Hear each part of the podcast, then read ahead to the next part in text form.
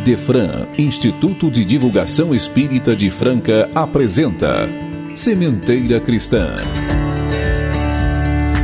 Prezados ouvintes, aqui estamos eu, Eurípides Mendonça e Nara Carlone para o nosso Sementeira Cristã desta semana.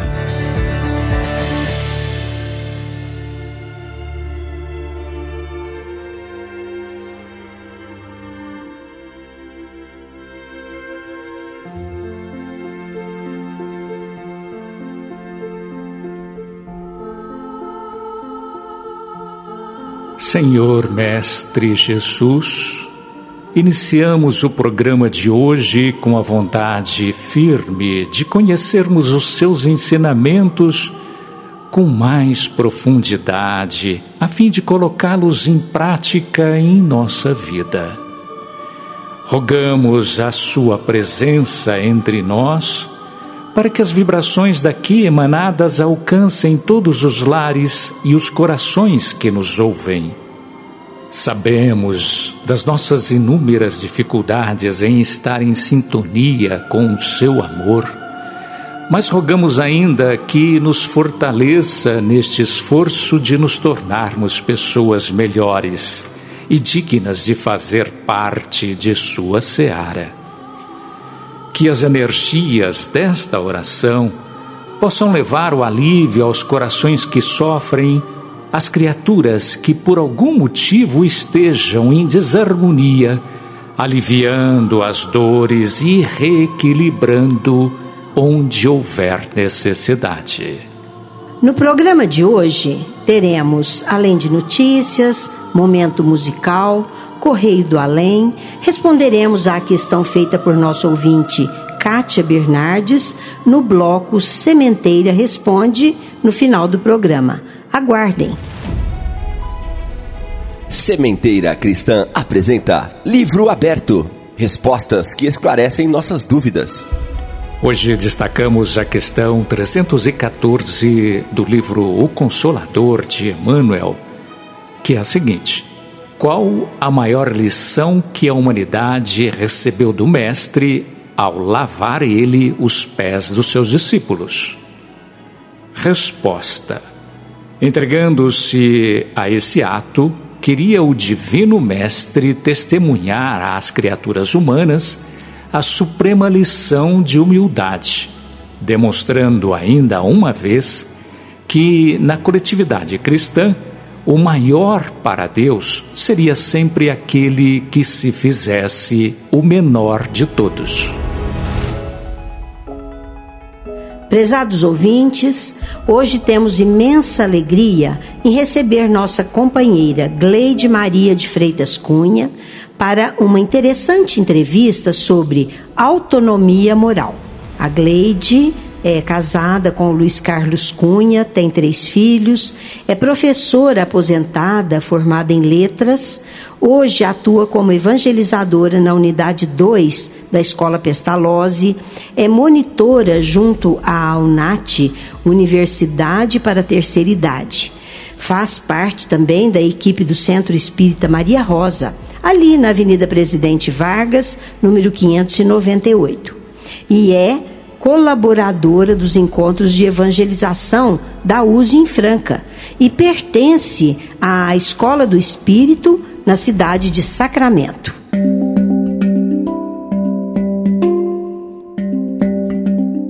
Seja bem-vinda, Gleide, um prazer para nós.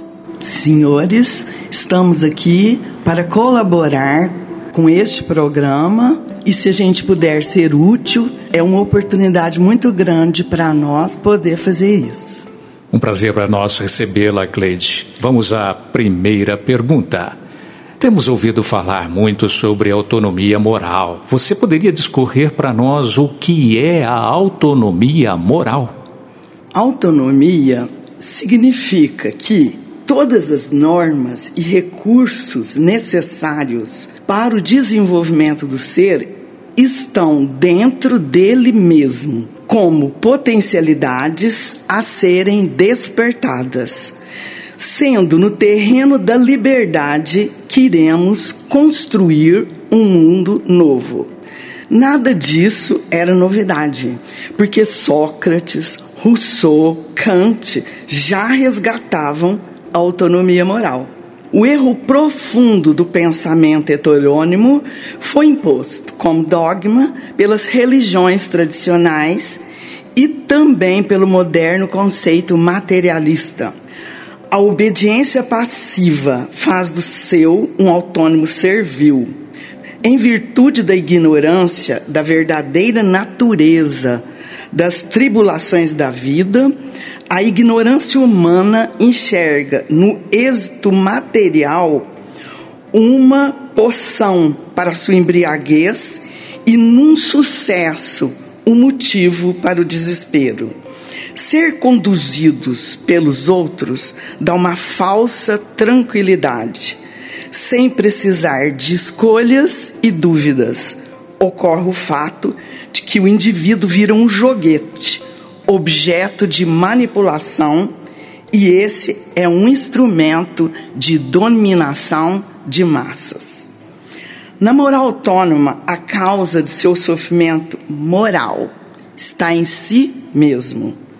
E a revolução moral espírita vai ser a tolerância de aprender sobre si mesmo a lei natural que rege o esforço do espírito humano em busca de aprender com a vida é a lei da escolha das provas.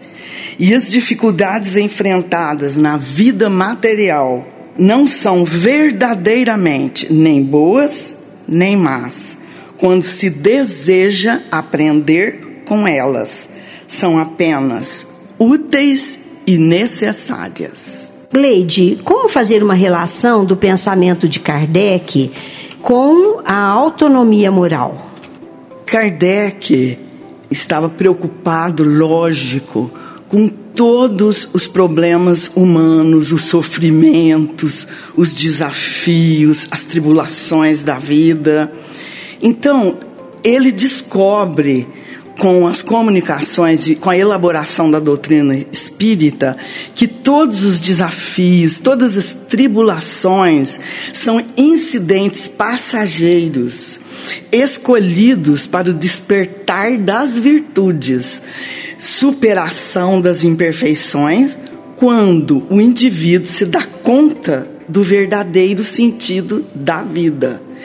Quando se afasta da falsa ideia do grande erro do maniqueísmo entre êxito e insucesso, a encarnação torna-se uma oportunidade de aprendizado. Esta é a verdadeira meta da vida humana. Por isso que reencarnação é a palavra nova que vem acrescentar nas explicações do Cristo. Gleide, por gentileza, comente um pouco aqui para gente a respeito da moral autônoma e a diferenciação para a moral heterônima. Na moral autônoma, as leis morais, elas são internas e elas estão presentes na consciência. Ela se estabelece pelos princípios de liberdade e da igualdade. A virtude está na compreensão dos princípios morais e sua aplicação na vida, por meio da vontade esclarecida, agindo por convicção, independentemente de recompensas e castigos. Não se privilegia nem despreza ninguém e se considera importante a participação de cada um. Não há submissão, e sim respeito mútuo, reciprocidade, cooperação e solidariedade. Enquanto na heteronomia a regra é boa, porque ela se deve obedecer. E na autonomia, ao dever como adesão consciente, voluntária e livre do princípio moral. Nela, compreensão de que isto é bom e universal. E vou falar mais um, alguma coisa sobre a moral heterônima das religiões. Porque as religiões ancestrais reencarnacionistas, elas afirmam que a reparação pode anular o efeito, destruindo-lhe a causa. A ideia, por exemplo, de karma e causa e efeito não pertence ao Espiritismo. A expiação é uma escolha consciente das provas e de que as misérias e tribulações da vida no mundo não são castigos, mas sim oportunidades necessárias e úteis como meio de aperfeiçoamento do espírito. E na edição original, Allan Kardec afirma: a misericórdia de Deus é infinita, sem dúvida, mas não é cega. Ela coloca como condição o arrependimento, a expiação e a reparação. O culpado que ela perdoa não é exonerado. E enquanto não cumprir essas condições, ele sujeita-se às consequências de suas faltas. Por isso que a doutrina ressignifica o termo perdão, porque não é nem graça, nem exoneração, mas sim condição de superação pela escolha e esforço do indivíduo. O perdão, assim, não depende de Deus, mas da iniciativa do próprio espírito culpado. Por fim, o perdão não é graça, nenhuma anulação das faltas cometidas. É uma superação do sofrimento e da imperfeição pelo aperfeiçoamento. Sério, efetivo, com um retorno sincero ao bem. Cleide, nós vemos no trabalho de Kardec a autonomia moral, mas isso é de todos os tempos? Na época de Kardec, Piaget, o psicólogo suíço, revolucionou o entendimento como o ser humano produz conhecimento e de que forma exerce o juízo da moral. Porque o aprendizado, ele é uma construção do próprio indivíduo. E o educador precisa provocar o interesse, a investigação, a busca por soluções, a análise das alternativas, a avaliação das escolhas diante da realidade, ou seja, a produção do conhecimento pela própria experiência é o processo natural e produtivo da aprendizagem. E pela autonomia intelectual, o indivíduo é o projeto de si mesmo. Na evolução das sociedades, a cooperação, ela sucede naturalmente à coação. A moral autônoma sucede à heterônima. O pensamento racional toma lugar da obediência passiva. A relação de respeito mútuo substitui a unilateralidade. Trata-se, do ponto de vista moral, da consagração do julgamento pessoal, consciência do bem e aceitação das normas de reciprocidade. Aqui podemos estabelecer uma importante aproximação entre as descobertas de Piaget em suas pesquisas sobre a consciência moral das crianças, sua aplicação na evolução das sociedades e os estudos de Allan Kardec sobre as gerações futuras e a superação do mundo velho, caracterizado pela heteronomia moral, velho mundo novo pelo representado agora pela autonomia.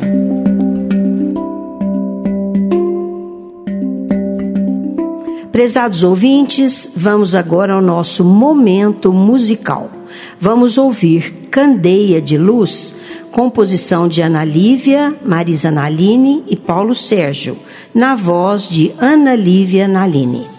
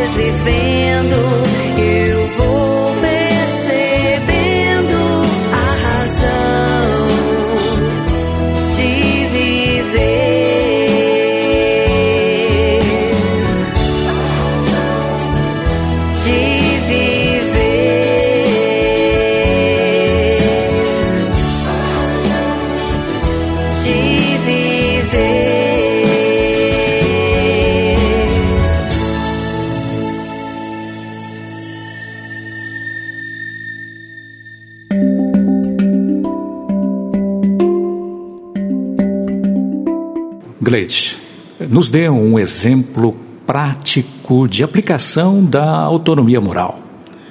Pois bem, o psicólogo Piaget, observando crianças de 0 a 3 anos, num jogo de bolinha de gude, por exemplo, as crianças não estão brincando uma com as outras, elas brincam com bolinhas de gude, mas cada uma por si, sem nenhuma troca, sem nenhuma nenhum desenvolvimento ali no grupo. A partir dessa idade, até de 3 a 6 anos, eles já começam, por exemplo, a ter normas, regras para o jogo, por exemplo. Então pode-se perfeitamente perceber que as crianças ficam brincando calmas, é, obedecendo, mas de repente uma lá resolve por si quebra as regras e faz por conta dela. Ela, ela fica insubordinada com as normas, com as regras.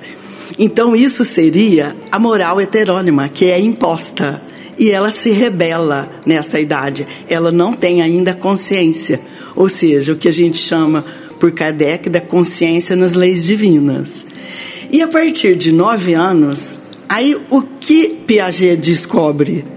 que aí sim, quando torna mais consciente as normas, é uma autonomia moral, porque ela respeita, ela desenvolve virtudes reais, ela obedece não porque veio de fora, mas já é uma construção da norma dentro dela. Ela obedece o bem por ela mesma, não foi de fora para dentro mas é de dentro para fora. E é isso que vai acontecer agora com o nosso mundo de regeneração.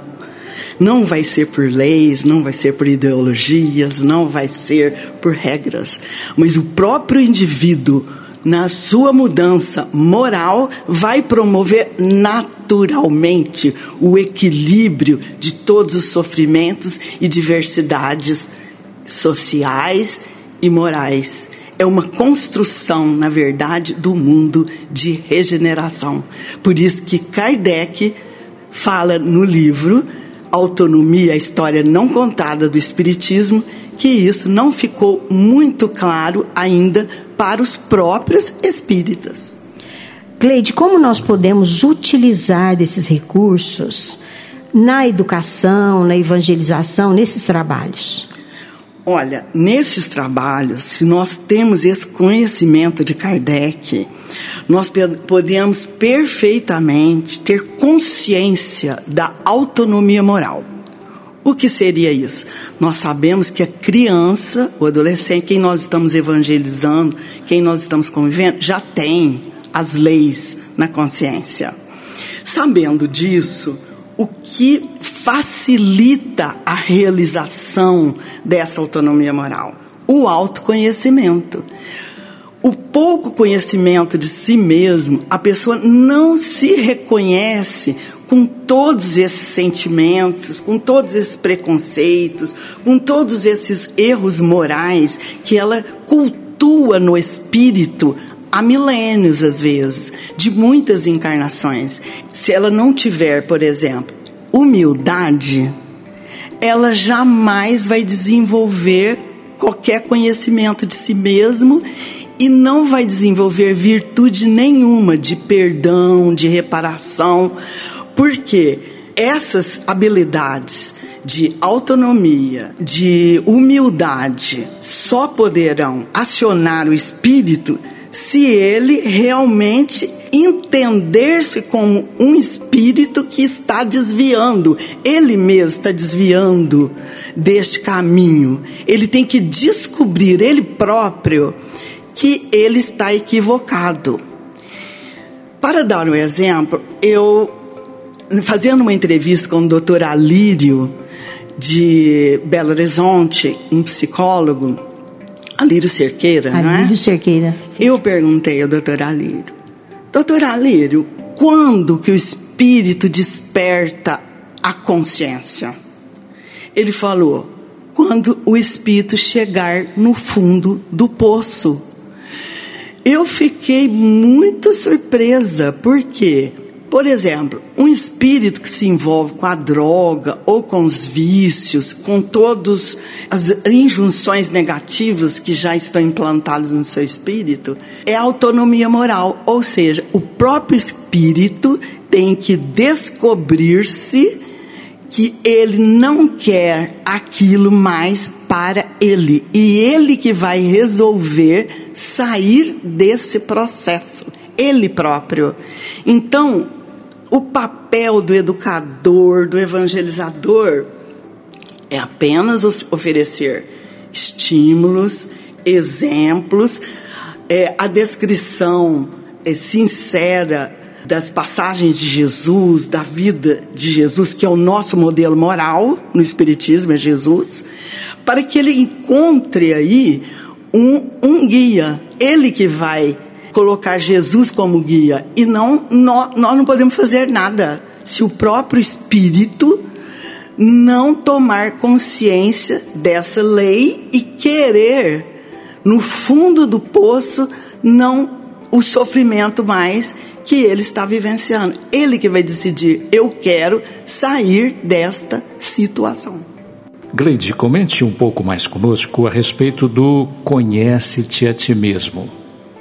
O autoconhecimento é uma escolha também do indivíduo. O indivíduo escolhe conhecer-se a si mesmo. Por quê?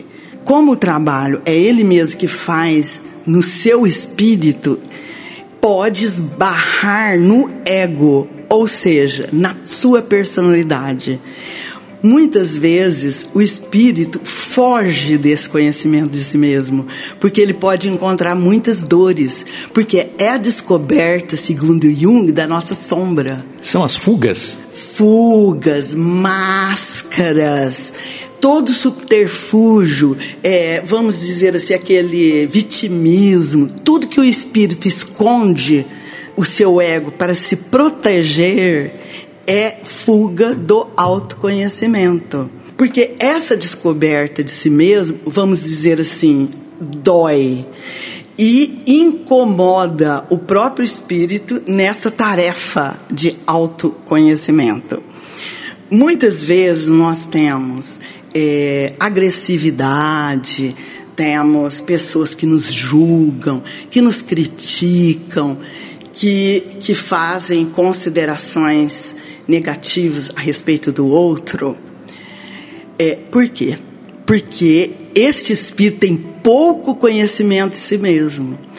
Porque quanto mais o espírito se conhece, mais benevolente ele é com o outro. Porque ele fala: onde aquele meu irmão está?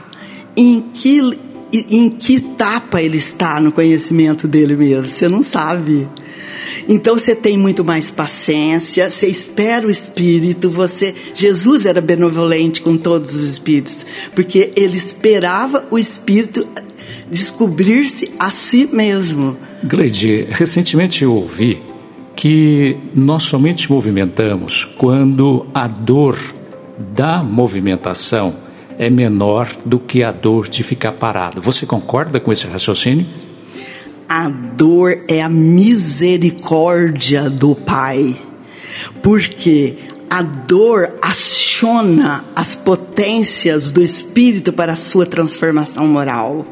E quando aciona, a dor aciona o sofrimento, o Espírito vai procurar as causas dentro dele mesmo. Por isso que nós não podemos entender qualquer sofrimento, qualquer injunção, qualquer tribulação na nossa vida como punição, mas sim como justiça, como alinhamento com a lei na nossa consciência. Qual o mal nisso? Nós vamos mudar a ideia de injunções, de sofrimento, de, de qualquer coisa que de, nos desagrade ou nos faça sofrer, mas se você tiver esse autoconhecimento, você vai falar: por que, que isso aconteceu comigo? E quando que você descobre que é para o seu bem, você vai ficar grata a Deus, porque vai saber a razão, a causa daquela dor, daquele sofrimento específico.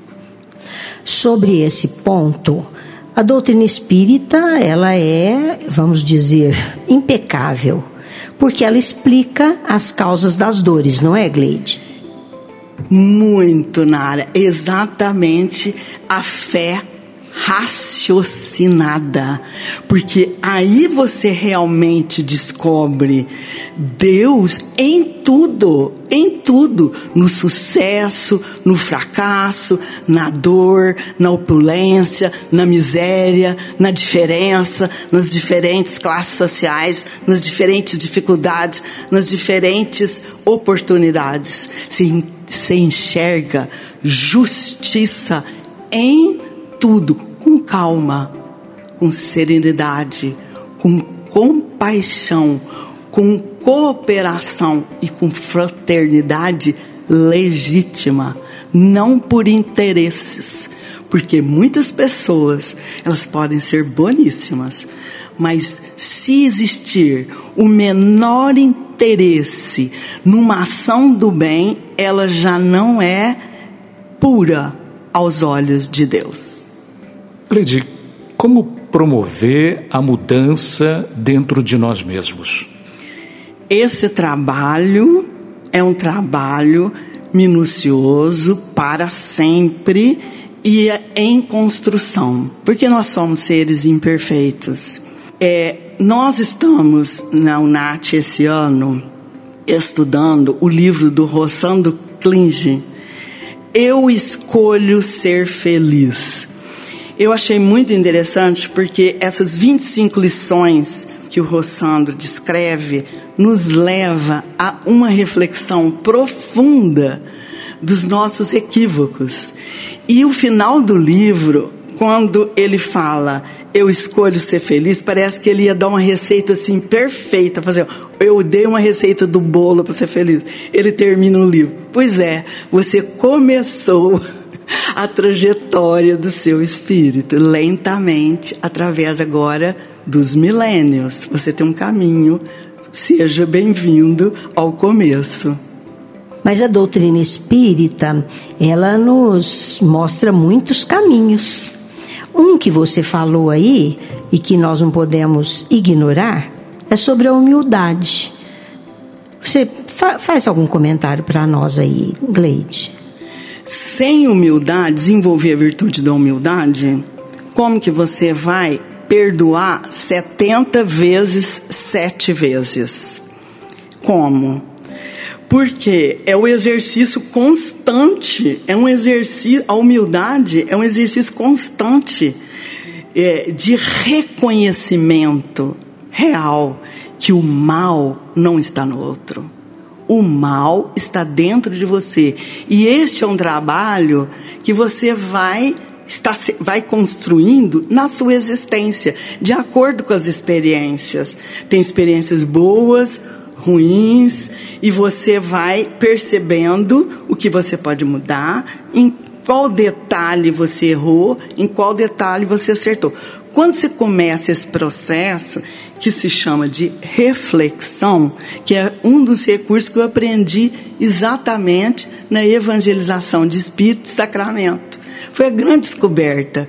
Gleide, aproveitando então, contextualize sobre a importância da fé esse elemento alavancador e o amor, o quanto ele pode ser utilizado nesse processo. Não existe, na verdade, fé sem amor, porque a construção da fé só vai acontecer no amor.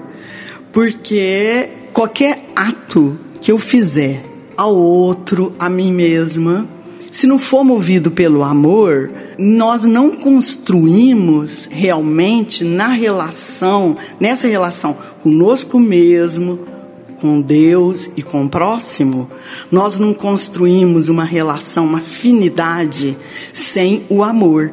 Essa construção da fé é exatamente quando você descobre o caminho do amor, da serenidade, do perdão, da humildade, das virtudes, só pode ser por esse meio porque ela não vem de graça.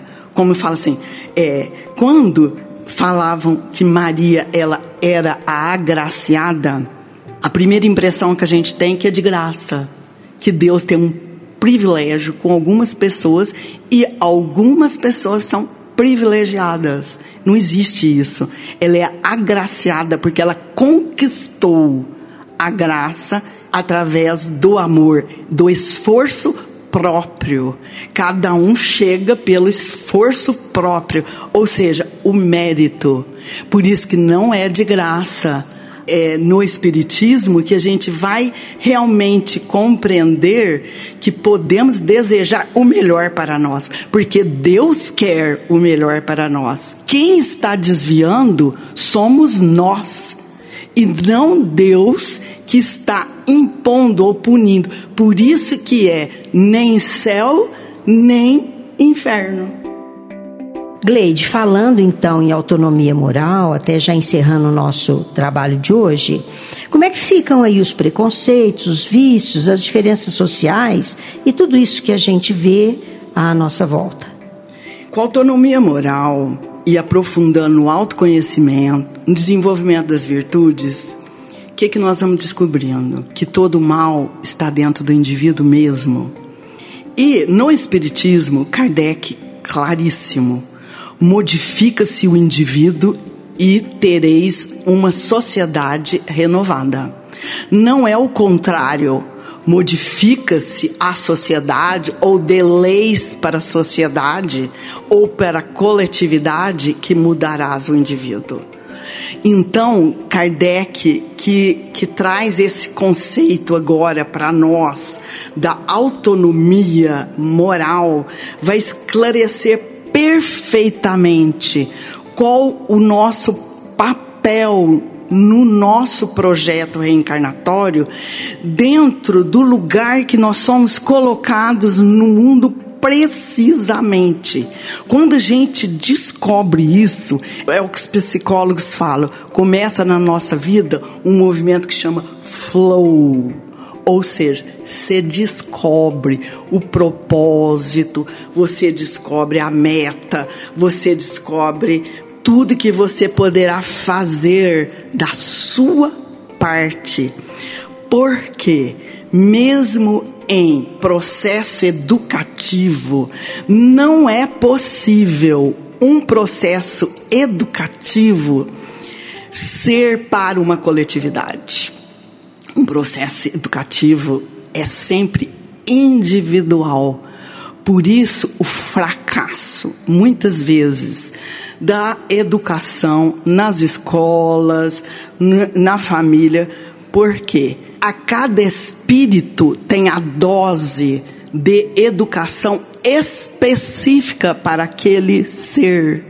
Por isso que não é coletivo, não é possível o processo educativo para a coletividade. Então Kardec explicita muito bem isso. Por isso que ele fala dos hábitos, na mudança de hábitos, na construção de hábitos e virtudes no processo educativo, vai ser sempre individual. E de dentro para fora. E de dentro para fora, claríssimo, Nara. É a ação também da vontade da própria criatura, né, Gleide? Muito, muito. Gleide, agradecemos a sua presença no Sementeira Cristã e esperamos contar contigo novamente aqui em nosso programa em outra ocasião. Sementeira em Foco. Ressaltamos aqui o Clube do Livro Espírita do Idefran.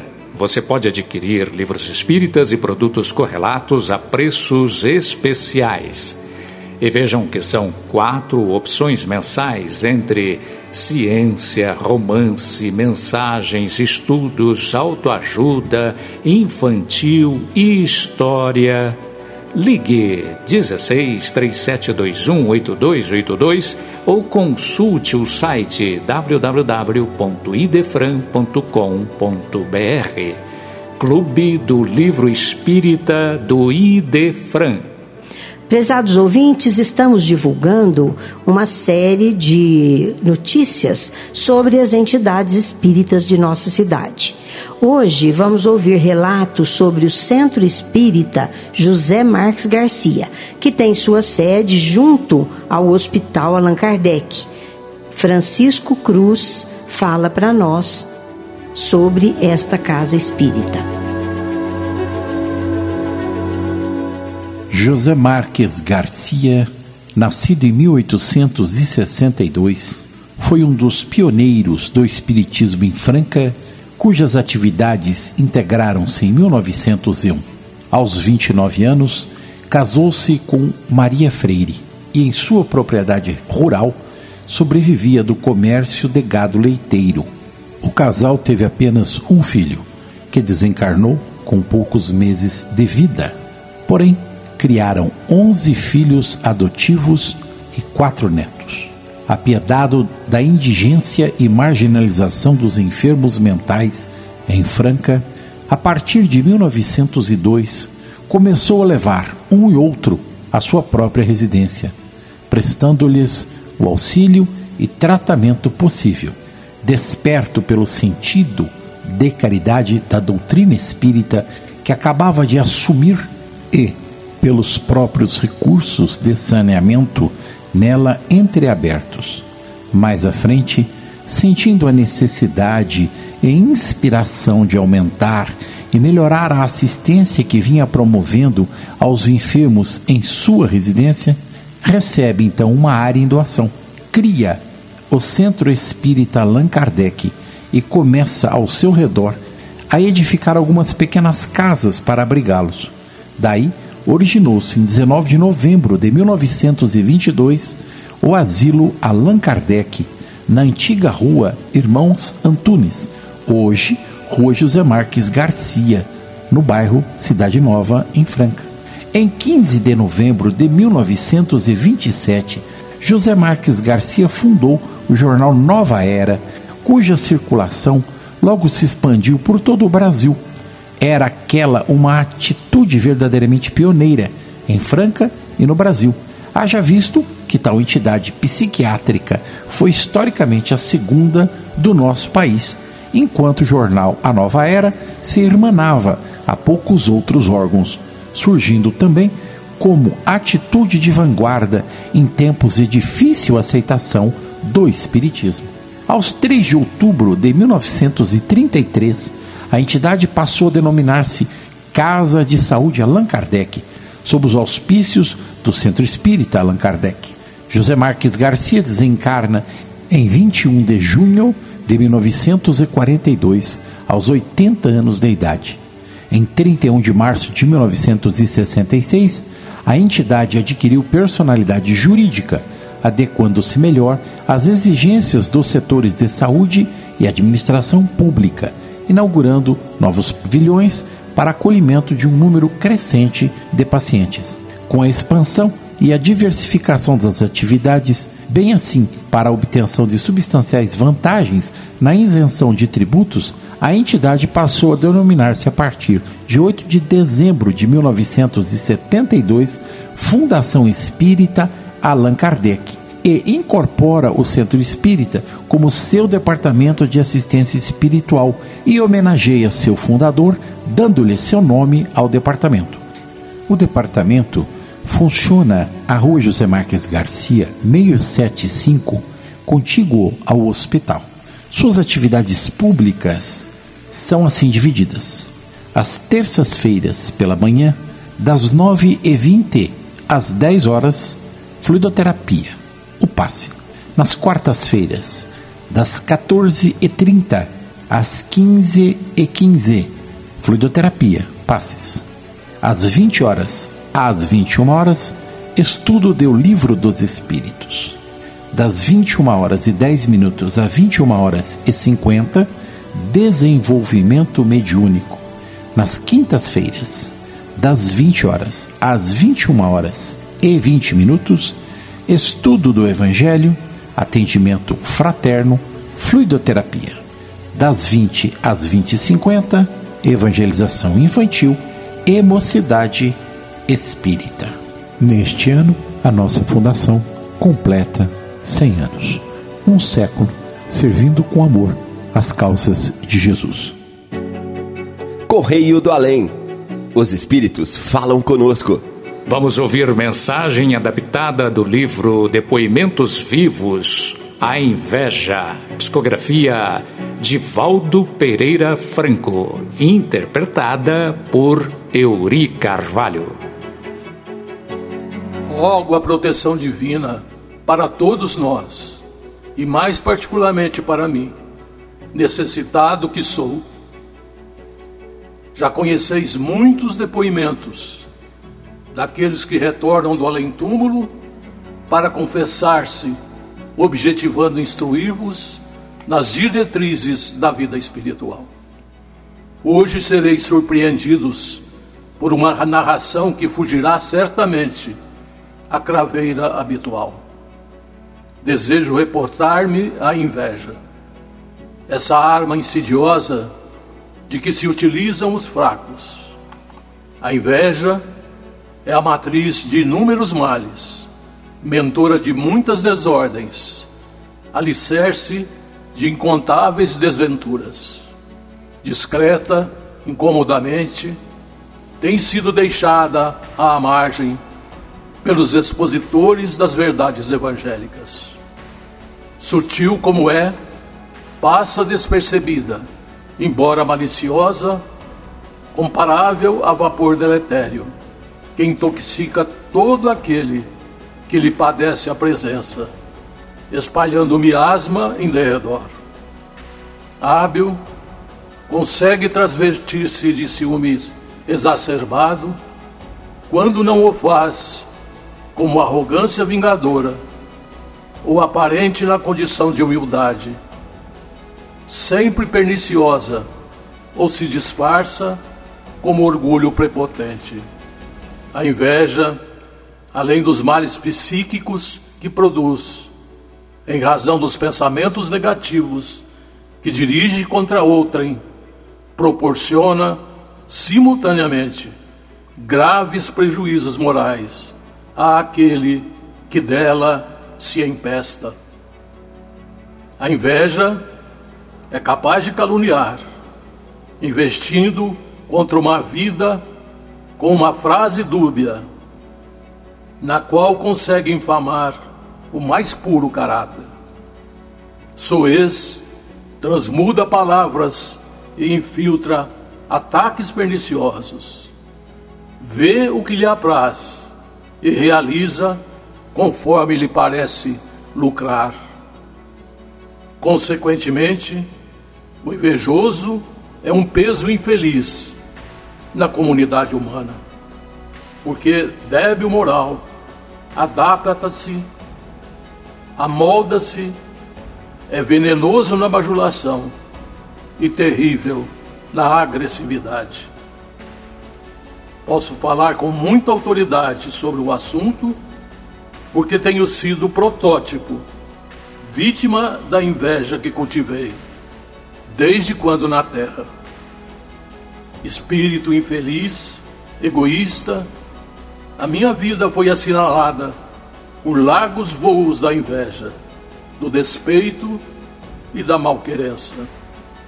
Ególatra, procurava superar os valores alheios através da ambição desmedida, sempre encontrando o do que invejar. Ao atingir as praias da vida espiritual, surpreendendo-me com uma consciência pesada pela carga de mil loucuras, numa vida completamente perdida, fui colhido pela rede da minha própria loucura e inveja. Nas primeiras vezes em que aqui estive, ao ver-vos, ao acompanhar o desdobramento da obra de caridade cristã e dedicação evangélica, ao invés de permitir-me tocar o espírito insensível, mais despertaram-me as qualidades negativas, fazendo-me odiar-vos. A arma do invejoso é o ódio desenfreado, mortífero. Na impossibilidade de valorizar o trabalho que fazeis em nome de Jesus, procurei inspirar em muitos o despeito e a mágoa, a raiva e a imponderação, a palavra ácida e a acusação mordaz, a fim de realizar-me e afligir-vos. A alma generosa que vos comanda, pacientemente me lecionou as palavras austeras e nobres da humildade e do amor. Devotadamente fez-me matricular na escola do otimismo e facultou-me o material da esperança com que eu pudesse modificar a ondulação defeituosa das minhas observações odientas. Não tem sido fácil essa tarefa de reeducação. Aqui tenho aprendido lições que me hão valido muito. Desprendimento de uns, simplicidade de outros, confiança de muitos, e não obstante, a deficiência que há em cada um sempre menor do que as minhas imensas mazelas. Como todos, venho aprendendo a respeitar, porquanto o invejoso não considera ninguém, padecendo o despeito de todos, a todos apedrejando, maldizendo. Estou no exercício para querer estimar, conseguir amizade e plantar no coração o que muitos chamam amor, mas que ao ególatra constitui um fardo pesado, tenebroso, difícil de carregar. Sim, o espírito invejoso. Percebo que do lado de cá há muitas vítimas dessa epidemia moral. Odeia, persegue, porque tendo ciúme da felicidade alheia, corrói-se pela inveja da felicidade dos demais. Cautelai-vos contra eles, orai por eles, ponde-vos vigilantes em relação a eles. Os que apresentam recalques entre os homens, os que cultivam complexos de inferioridade, no fundo são espíritos invejosos, malévolos, insidiosos, infelizes, pois somente quem é desventurado se compraz na desventura alheia. Com estas minhas palavras, que talvez vos surpreendam, saberdes que éreis odiados por alguém que vos invejava a esperança, a alegria do trabalho. Eu desejo que me perdoeis, mas rogo que vos acauteleis, porque os desencarnados, como dizeis, são as almas dos homens da terra. E aqui, cada um continua totalmente como era, apenas desprovido das manifestações fisiológicas que cessaram na tumba e espalhai a largueza da generosidade, difundi a amplitude da gentileza, ampliai os horizontes imensos da caridade, porque as mãos que esparzem rosas sempre ficam impregnadas de perfume. Como é ditoso oferecer-se rosas, muito melhor seria tirar-lhes também os espinhos como os cardos do caminho por onde transitam incautos pés. Que Deus vos abençoe e se apiede dos invejosos.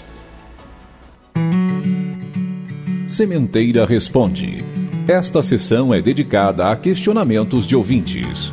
Participe! Rádio Idefran, arroba idefran.com.br No Sementeira Responde, vamos ouvir uma resposta à questão da nossa ouvinte Kátia Bernardes através do site. Ela assim se manifesta. Uma dúvida surge quando o assunto é amar os inimigos. Então eu pergunto: o perdão àqueles que nos fizeram mal já não é uma forma de amá-los? Vamos ouvir a resposta através da nossa companheira Cristiane Neves Gonçalves Peroni. Perdoar é um grande desafio para todos nós. Por pequenas coisas nos ofendemos, sentimos agredidos em nossos sentimentos. Como então sair deste estado íntimo? Quando Jesus nos convida a amar os inimigos, temos que analisar. É evidente que não conseguimos ter por um inimigo os mesmos sentimentos, a mesma ternura que temos por um amigo ou por um irmão. Ora, não se pode ter confiança naquele que se sabe que nos quer mal. Não se pode ter com ele as efusões de amizade, desde que se sabe que é capaz de abusar dela. Entre pessoas que desconfiam uma das outras, não pode haver os impulsos de simpatia existente entre aquelas que comungam os mesmos pensamentos. Não se pode, enfim, ter a mesma satisfação ao encontrar um inimigo que se tem com um amigo. Assim, não temos a mesma disposição mental e vibratória em nosso íntimo, como temos com as pessoas queridas e as que pensam como nós. Esse sentimento, por outro lado, resulta de uma lei física, a da assimilação e repulsão de fluidos. O pensamento malévolo emite uma corrente fluídica que causa penosa impressão. O pensamento benévolo envolve-nos num eflúvio agradável Daí a diferença de sensações que se experimenta, a aproximação de um inimigo ou de um amigo. Amar os inimigos não é, pois, ter para com eles uma afeição que não é natural, uma vez que o contato de um inimigo faz bater o coração de maneira inteiramente diversa que a de um amigo. Quanto à importância do perdão, pode ser considerada por um fato: Jesus tê-lo incluído na prece Pai Nosso um dos mais importantes documentos do Evangelho. Enquanto Moisés dava ao ofendido o direito de tirar desforra, Jesus dava início a uma fase mais avançada da evolução espiritual da criatura, tanto que por várias vezes enfatizou ele a necessidade do perdão. Perdoai os inimigos, se perdoardes, o Pai Celestial vos perdoará. Quando Pedro pergunta a Jesus: Senhor, quantas vezes devo perdoar o meu irmão? Sete vezes? E Jesus responde: Não sete vezes, mas setenta vezes sete. O número sete é cabalístico entre os judeus. Tem o significado de infinito. E vejam que Jesus amplia quando diz: Não sete vezes, mas setenta vezes sete. Perdoai, eles não sabem o que fazem. Quem ferir pela espada, pela espada perecerá. Nesta ocasião, explicou-lhes as consequências segundo a lei de causa e efeito e a reencarnação. Mas essa afirmativa de Jesus, amai os inimigos, é uma proposta na qual ele espera que nós não desejemos o mal a eles, não usar de práticas vingativas e, sobretudo, controlar nossos impulsos, desarmando-nos intimamente. Isso implica, de forma prática, não nos deixarmos magoar pelo mau humor do outro, por contendas calorosas em assuntos familiares, por discussões estéreis desnecessárias. Aceitar essas situações irritantes com paciência e calma nos trazem aprendizado na escola da vida. Se nos sentimos realmente feridos ou injustiçados, esqueçamos o mal. Na hipótese de nos sentirmos injustiçados e prejudicados, analisemos. Quem sabe a reação surgida contra nós terá nascido de ações impensadas, desenvolvidas por nós mesmos. Se ficamos prejudicados, reconheçamos que também somos falíveis e, diante daquela situação, em lugar do outro, não teríamos agido de forma pior?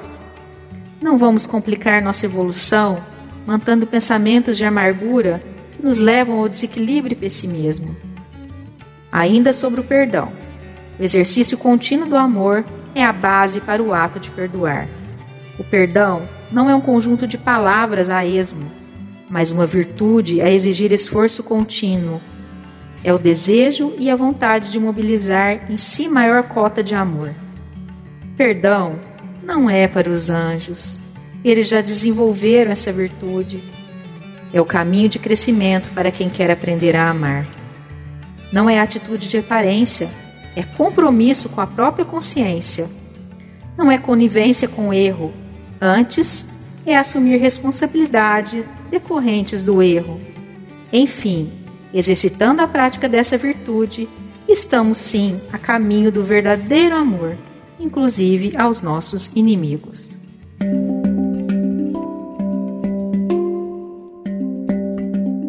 Hoje encerraremos o programa com a poesia O Evangelho. Essa poesia foi muito apresentada pelo nosso companheiro Jorge Santiago, uma lembrança dessa poesia tão linda e tão interessante no movimento espírita. Compadre Germano, mas que prazer dessa visita! Vai chegando, vai sentando. Cadê a comadre Expedita? Foi para a casa do Zé Campeiro assistir a reunião. Ele agora virou conselheiro do pessoal do sertão. Os homens da fazendinha e de todas as vizinhanças vai para lá todas tardinha, com as mulheres e com as crianças. O Zé escolhe a leitura e a mulher dele é que vai lendo. E o seu Macário, com brandura, diz pra gente o que os livros tá dizendo. Compadre, tu já foi lá? Não? Pois então tu deve de ir. Aquilo que é lugar bom pra gente se progredir. O Zé bebia, jogava, dava pancada, era um crioulo da pá virada. E hoje ele não tá com a vida tão de mudada? Vive alegre, satisfeito, dá atenção para todo mundo. O cabra tomou jeito, conhecimento profundo. Olha, o livro que ele tem, para o nosso Senhor foi mandado. É um livro que faz bem em todo lar que tem entrado. É livro para gente velha, é livro para as mocidades, é lido aqui nas fazendas, é lido lá na cidade.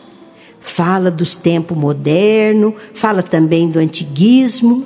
O nome dele é Evangelho, segundo o Espiritismo. Avisamos a nossa prezada ouvinte Marília Gomes que sua pergunta será respondida no próximo programa. Até lá! Sementeira Cristã, sempre aos domingos, às nove horas, pela Rádio Idefran.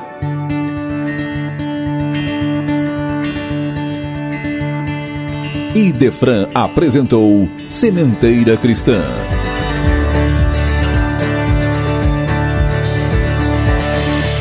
Idefran é amor no ar.